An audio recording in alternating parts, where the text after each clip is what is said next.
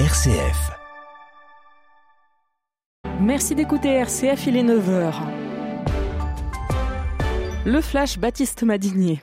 Bonjour à toutes et à tous. Les bombes pleuvent de nouveau sur Gaza. L'armée israélienne annonce ce matin frapper des cibles militaires du Hamas dans l'enclave. Selon un nouveau bilan tombé euh, il y a quelques minutes, le groupe palestinien assure qu'au moins 240 personnes à Gaza sont mortes depuis la fin de la trêve. Hier, dans la soirée, l'État hébreu a confirmé de son côté la mort de cinq otages. Les deux parties se sont euh, renvoyé la responsabilité de la rupture de la trêve hier matin. 105 otages ont été libérés pendant ces quelques jours. Il en reste resterait 136 selon les autorités israéliennes. Dans le reste de l'actualité, le nucléaire s'impose comme l'alternative aux énergies renouvelables, comme alternative aux énergies fossiles pardon, dans le monde.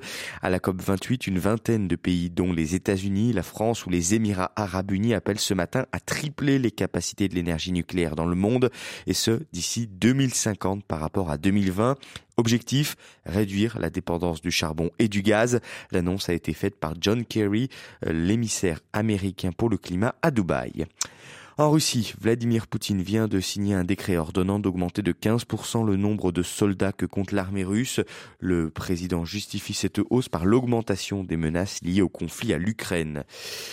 Une annonce qui intervient alors qu'hier les services ukrainiens de sécurité affirmaient avoir mené deux opérations de sabotage sur des trains transportant du carburant à l'extrême-orient russe à plus de 5000 km de l'Ukraine. En France, du yoga et des abus. Un gourou a été inculpé et écroué hier soir à Paris pour des violences sexuelles à grande échelle. S'il s'agit d'un romano-suédois qui se présente comme un maître spirituel d'un mouvement international de yoga accusé de dérive sectaire. Nouvelle mobilisation de l'ultra-droite hier soir à Paris en hommage à Thomas, tué lors d'une fête de village dans la Drôme. La préfecture avait interdit cette manifestation pour crainte à de troubles à l'ordre public, arrêté finalement suspendu par le tribunal.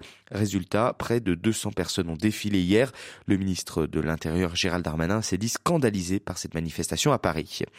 La loi immigration adoptée cette nuit en commission à l'Assemblée nationale, c'est une version remaniée qui ressort de la commission par rapport à celle du Sénat. Les députés ont notamment rétabli l'aide médicale de d'urgence. Et puis en foot, pour finir, l'équipe de France sera fixée aujourd'hui sur son prochain adversaire et ses prochains adversaires plutôt à l'Euro 2024. Tirage au sort prévu ce soir. L'équipe de France est en tête de série. Elle évitera les grosses pointures comme l'Angleterre, la Belgique ou encore le Portugal. Merci Baptiste. Très bon week-end à tous avec RCF. Il est 9h03.